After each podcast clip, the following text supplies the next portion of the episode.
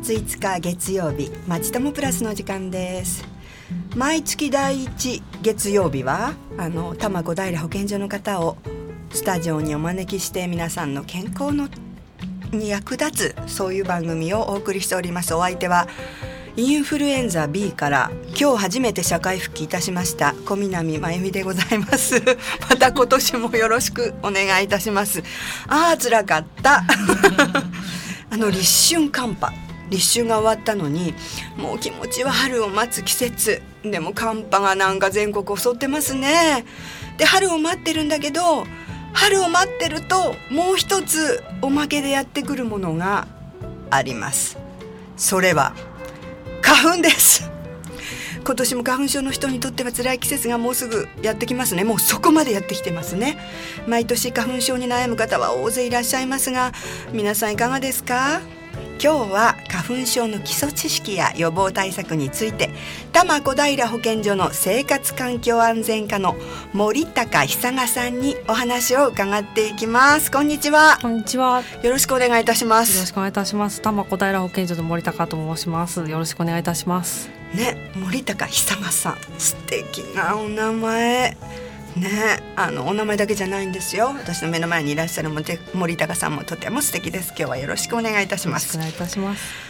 さあそろそろ。なんかもう病院でインフルエンザのあの治療に行った時に花粉ももうそろそろあれだから対策をした方がいいって言われたんですけどもまた辛い季節がやってきますね。そうですね。電車の中もマスクしてる人だんだん増えてきましたね。ねそうですよね。電車とかバスとかみんなマスクして顔が全然若いのにい。い人か悪い人か全然わかんない季節ですけども。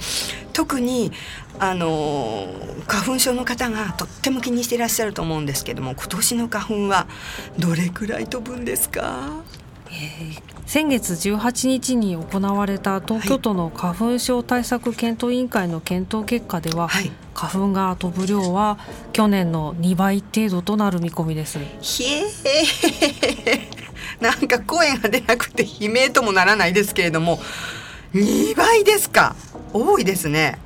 その予測っていうのはどうやって予測するんですか？はいえっと、杉の花粉が出すのは杉の雄花なんですけれど、はい、雄花の元になるものを花芽というんですね。うん、で花粉が飛ぶ量のことを私どもあの飛散量と呼んでいるんですが、はい、花粉の飛散量は前の年の夏の日照時間や花芽の出来具合から予測しています。ほう花芽の出来具合。前の年の夏のこともう忘れちゃったんですけどどんな季節だったかあの日照時間と花芽っていうそれが重要なんですね。はい、そうなんです。東京都では11月に杉林で花芽の出来具合を調査しているんですが、はい、その結果去年よりやや多いという結果になっています。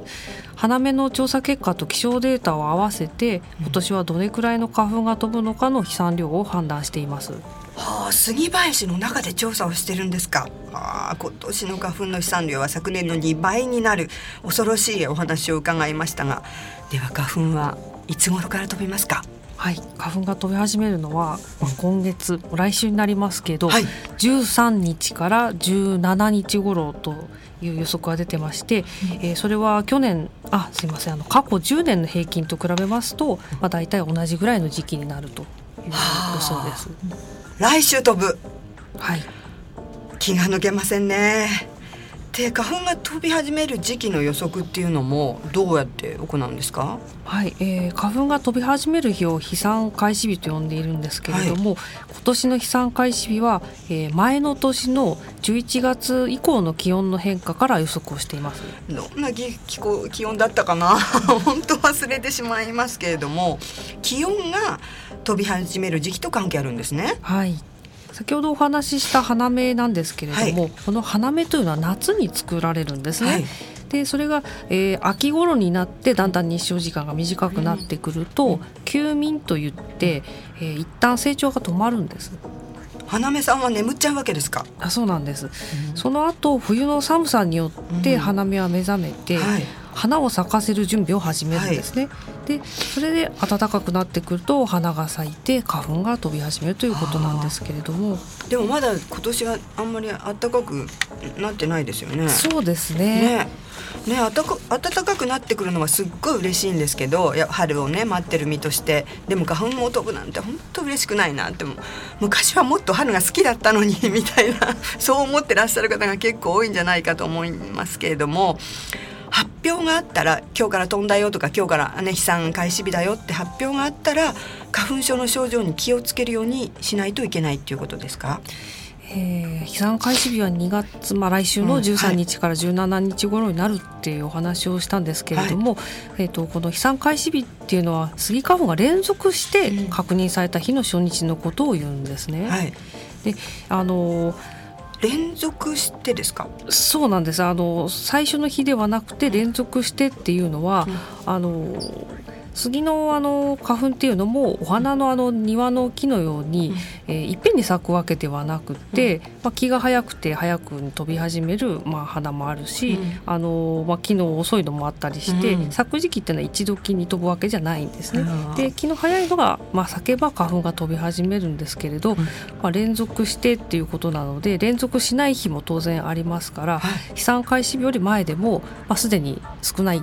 数ではあるんですが花粉はもう飛んでるるんですね。あじゃあまだ来週だけど資産開始日は。でもこの辺には花粉はあるかもしれないということですよね。そうなんです。あの多摩小平保健所では花粉を顕微鏡であの毎日数えているんですけれども、はい、えー、先月10日にはもうあのすでにあの花粉計測されていますんで、え東京都内でもあのポツポツと花粉の観測はされていますから東京都の健康安全研究センターのホームページ、まあ、東京都の花粉情報というんですけれども、はい。はい、そこにはあの毎日測っているあの私ども多摩小平保健所の結果も掲載しておりますのでぜひご覧になっていただきたいと思います。はいわかりましたじゃあもうもう飛んでるっていうことなので早めの対策が必要っていうことですけれどですよね。はい、でも今始めていつまで対策すればいいですか？そうですね。スギ花粉は4月ぐらいまで飛んでいますので4月頃まではまあ少なくとも花粉症対策は必要なんですけれども、うんえー、ただスギ花粉症をお持ちの方はヒノキにも反応する方がまあ多いんですね、はい、ですのでヒノキの花粉はさらにスギのあと1か月以上まだ長く飛びます。5月まで飛びますので対策はまあ5月頃まで続けていただきたいということになります。5月までって本当長いです。ねとっても長いですよね。花粉症の方も花粉症でない方も5月頃までは花粉症対策をしていただきたいなと思っております。今花粉症でない方っておっしゃった気がしたんですけれども、はい、そのそその方も必要ですか、えー、必要になります。あの花粉症で今ない方も今後花粉症にならないために対策をしていただきたいんですねで花粉をずっとあの、まあ、吸い込み続けているといずれ花粉症に今なる可能性があるからなんですね。わかりました。まだ花粉症でない方も油断しちゃいけない。で花粉症になるとくしゃみ鼻水が出て辛い思いをされている私もそうですけども大勢いらっしゃいますよね。そうですよね。花粉症はあの杉やヒノキなどの花粉によって引き起こされるアレルギー疾患で、え症状はくしゃみや鼻水の他にも、鼻詰まりですとか目のかゆみ、口の中が痒くなるような方もいらっしゃいますね。ねどうしてね花粉症ってくしゃみや鼻水がなんでこんなに出るのって思うんですけどどうしてですか？花粉が鼻や目からあの体内に入ってきますと、はい、えー、花粉が体に害を及ぼす異物だというふうに、まあ、体が認識してしまって、うん、外に出そうと反応しているんですね。は追い出そうとか追い出さなくてもいいのにとか思ってしまいますよね。えー、そうなんですよね。異物、まあ、体に害を及ぼすものだと思わなくてもいいんですけれども、うん、まあ、異物とはまあご反応してしまって、うん、まあ、くしゃみで花粉を吹き飛ばしたり、はい、鼻水を流して花粉を洗い流したりして、とにかく花粉を体の中から出そうと過剰に反応してしまって、そのくしゃみや鼻水の症状がまあ強く出過ぎてしまうということなんですね。体の中では頑張ってね花粉と戦ってるけれどもくしゃみや鼻水が出るってなんか複雑ですよね。そうですよね、まあ、ですから花粉症の方は症状を抑えるためにできるだけ花粉を吸い込まないようにしていただきたいと思っています。うん、花粉症でない方も、まあ、できるだけ花粉を吸い込まないようにしてほしいですね。はあ、できるだけ花粉を吸い込まないようにということですけれどもじゃあ花粉症にならないためにはどのような対策を行えばいいですか？そうですね。簡潔に申しますと、うん、花粉にできるだけ触れないように外出を控えることになります でもそれはそれはちょっとできないですよね。そうですね。まあなんですけれども、あの吸い込む花粉の量が少ないほど症状も軽くて、はい、お薬などで症状も抑えやすくなりますので、とにかく外出する際は花粉症の方もそうでない方も、はい、とにかくできるだけ花粉に触れないような対策をしていただければと思っています。その触れないような対策という具体的にあのどんな対策でしょうか？はい外出する際の対策は4つ申し上げます4つはい、はい、1つ目はマスク。マスク。2つ目はメガネ。メガネ。3つ目は帽子。帽子。4つ目は花粉がつきにくい生地の服装ですね。マスクメガネ帽子。つきつきにくい服装ですね。はいそうです。花粉が鼻や目につかないようにマスクメガネ帽子でしっかりと対策をしてください、はいで服装については綿などの生地は、はい、ウールに比べて花粉がつきにくいと言われています。はい。でまた寒い時期なのでまだコートなどお召しになると思うんですけれど、うん、まあ、あの毛織物なんかのこうゴワゴワした生地のものよりもこうつるつるっとした、まあ、あの生地のようなそういうような表面が滑らかなものの方をおすめします。なるほど。なるほど。ウールの素敵なコートよりダウン着ようねっていう感じでしょうかね。わかりました。外出の時はそうそうします。えー、次は帰宅した際の対策を申し上げたいと思います、はい、こちらも4つになります、はい、はい、1つ目は洋服についた花粉を払ってからお家に入る。払う、はい、2つ目は手洗い。手を洗う。3つ目はうがい。うがい。4つ目は洗顔です。はあ帰宅した時も4つなんですね、はい、洋服についた花粉を払ってから家に入る手洗いも洗顔はいわかりました。はい。とにかくあのしっかりと花粉をあの体からあの洗い流す体からあの離すようにしていただきたいと思います。わかりました。大切なんですね。わかりました。ではここまでいろんなあの対策も含めてね花粉のことについてお話をお聞きしましたが後半はまたリスナーの方からの質問も来ておりますのでそれにねあの答えていただくような形でお話を進めたいと思います。ではここで一曲お聴きください。徳永英明で赤いスイートピー。さあ、あのリスナーの方から質問が来ていますが、森高さん、これか後半もよろしくお願いいたします。よろしくお願いいたします。はい、市販の薬を使用していますが、他に花粉の症状を軽くするために家でできる対策はありますか？ということですが、いかがですか？そうですね。このご質問をくださったリスナーの方は、お薬を使って花粉症の症状を和らげている方だと思います。うん薬についてはまた後ほどお話ししようと思うんですけれども、はい、症状を軽くするために日常生活を行う上での注意点を3つお伝えしたいと思います、はい、1つ目は風邪をひかないこと、はい、2つ目はお酒を飲みすぎないこと。3つ目はタバコを控えることです、はい。花粉症はあの目とか鼻、はい、それから喉の粘膜が弱ると症状が悪化しますので、うん、あとは寝不足や過労ですとか生活習慣にも注意して粘膜を守るようにしていただきたいですね。はい、こんな私みたいにまあインフルにあの侵された人にはとても痛い お話でしたらでしたけれども分かりました規則正しい生活をして粘膜を守るということですね。はいで次はあの家事を行っていただく上での注意点をお伝えしたいと思います、うんはい、えー、お伝えしたい家事は掃除洗濯布団干しの3つになります、はい、掃除洗濯布団干し。教えてください。はい、えー、なんといっても大切なのは花粉を室内に入れないように注意することです、はい、その上でまず掃除になります。掃除機の使用とともに濡れ雑巾やモップで拭くことも効果的なんですね。まあ、お部屋のお掃除念入りに行っていただいてお家の中の花粉を除去することが大切だと思います。掃除機をかけて濡れ雑巾で拭いてモップも使うということですね。まああのできる範囲で、ね、できない 次はあのお洗濯なんですけれども、はい、あの洗濯物を外に干してしまうと花粉がついてしまいますので、まあ、花粉が飛んでるまあ時期、まあ、5月末ぐらいまで中頃ぐらいまではお洗濯は室内干しをおすすめしますね。室内干しですかね。ちょっと気持ちが良くないですよね。でもお洗濯もそうならお布団なんかはどうなんですか？そうですね。お布団ももちろんあのお外に出さないで、うん、布団乾燥機なんかを使っていただくのが花粉をお家の中にいないためには望ましいんですけれども、はい、まあ、あの布団乾燥機をお持ちでないご家庭もありますので、まあ、お外に、まあ、どうしても干したという場合はよく花粉を払い落としてから取り込んでいただきたいと思います。でその後おせあの掃除機をかけていただいて、まあ、花粉を除去していただくというようなことをお願いしたいと思います。はい、家事をする際気をつけたいことですけれども、なんかいつもより家事が多くなる 気がしてやだな。でところで最近ね健康雑誌やインターネットとかでねいろんな民間療法何を飲むといいとかあの言われて紹介されてますけれどもそうそういうので聞くのってあるんですか？そうですね、まあ、ただ特定の食材を、まあ、摂取することで、まあ、症状が大きく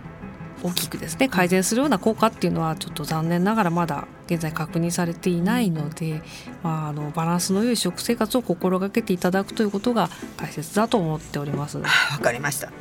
はい。で先ほどお薬についてねあのお話が出ましたけれども花粉症のお薬についてはどのようなものがあるんですか？花粉症のお薬は大きく分けると2種類ありまして、うん、1つはくしゃみや鼻水などの症状を和らげるお薬と、うん、2つ目としては花粉症を治すことを目標としているアレルギー免疫療法に使われるお薬になります。治る治るんですか？なんかリスナーの方からも花粉症を完全に治すことはできないのでしょうか？という質問が来ています来ているんですけれども詳しく教えてください。はい、えー、全ての方にあの効果があるというわけではまあないんですけれども、うん、今のところあの完全なあの、まあ、回復が期待できると言われている方法というのは、アレルゲン免疫療法だけになります。で花粉症のアレルギー免疫療法というのは体の中に少しずつ花粉を入れていくというそういう治療になります体の中にどうやって花粉を入れるんですか？えっと以前から注射を使ってあの体に入れるという治療は行われていたんですけれども、えっと数年前に下えー、ベロの下に、えー、スギ花粉のエキスを垂らすお薬というのが保険適用になったんですね。はい、でこれはあの舌下下の下と書くんです免疫療法と呼ばれています。でこれはあの東京都で臨床研究をしていたことがございます。なるほどね。ベロの下に垂らすだけで花粉がの治療ができるんだったら注射っていうのは痛くてすっごい大変だけどこれならできそうですよね。ですぐに治ります？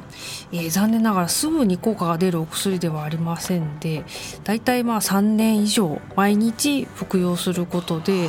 徐々に体をまあスギ花粉に慣らしていってスギ花粉への過剰反応をやめるというようなお薬になるんです。なるほどなかなか難しい治療の仕方ですけれども。でもねそれでも舌下免疫療法を受けてみたいなっていう方もいらっしゃると思うんですけれどもそういう方はどうしたらいいですか？医療機関の受診が必要なんですけれども治療ができる医療機関というのが限られているので、はい、まあ、こわあの詳しいことはあの医療機関にご相談いただきたいと思うんですね。うん、でただこの舌下免疫療法というのはあの、まあ、もう間もなくですけどスギ花粉がまあ飛んでいるような時期というのは、あの新たに治療を開始することができないんですね。というのも体がスギ花粉にもあの敏感になってしまっているからダメなんですね。あなるほどじゃああのこの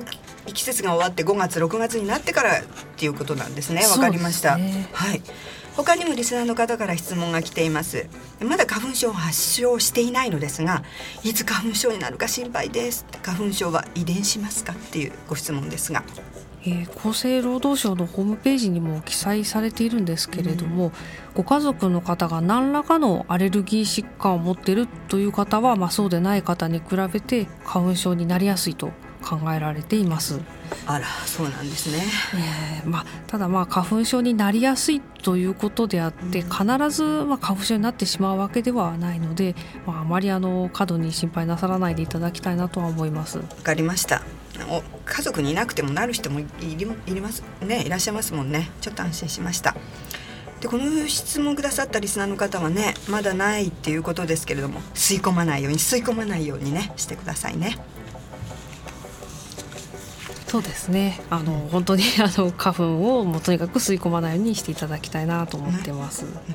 でそれでそれにしても以前より周りで花粉症の人がなんかみんな花粉症っていう気がすごいするんですけれども実際に花粉症にかかる人は年々増えてるんですか？リスナーの方からもそういうような質問が来てら来てるんですけど。東京都ではあのほぼ10年おきにスギ花粉症の患者さんの実態調査をさせていただいてまして、うん、えー、花粉症の方の割合というのを推定しているんです。うん、で昨年度10年ぶりに調査を行ったんですけれども、はい、その結果は都内のスギ花粉症の方の割合というのは50%近くであるということが推定されました。半分の人がかかってるってことですよね。そうですね。今回のあの調査ではあの日常生活に支障がないような、まあ、症状がまだ軽い方もあの含んでいるので過去のあの結果と単純に比べるということはちょっとできないんですけれども、はい、前回はあの平成18年度に調査しているんですが、はい、その時の結果は約30%でしたから、うん、あのまあ50%というのは大幅に増えてると言えると思います。やっぱり増えてるんですね。私も花粉症僕も花粉症っていう人が多いけれども症状が重い方は多いんですか？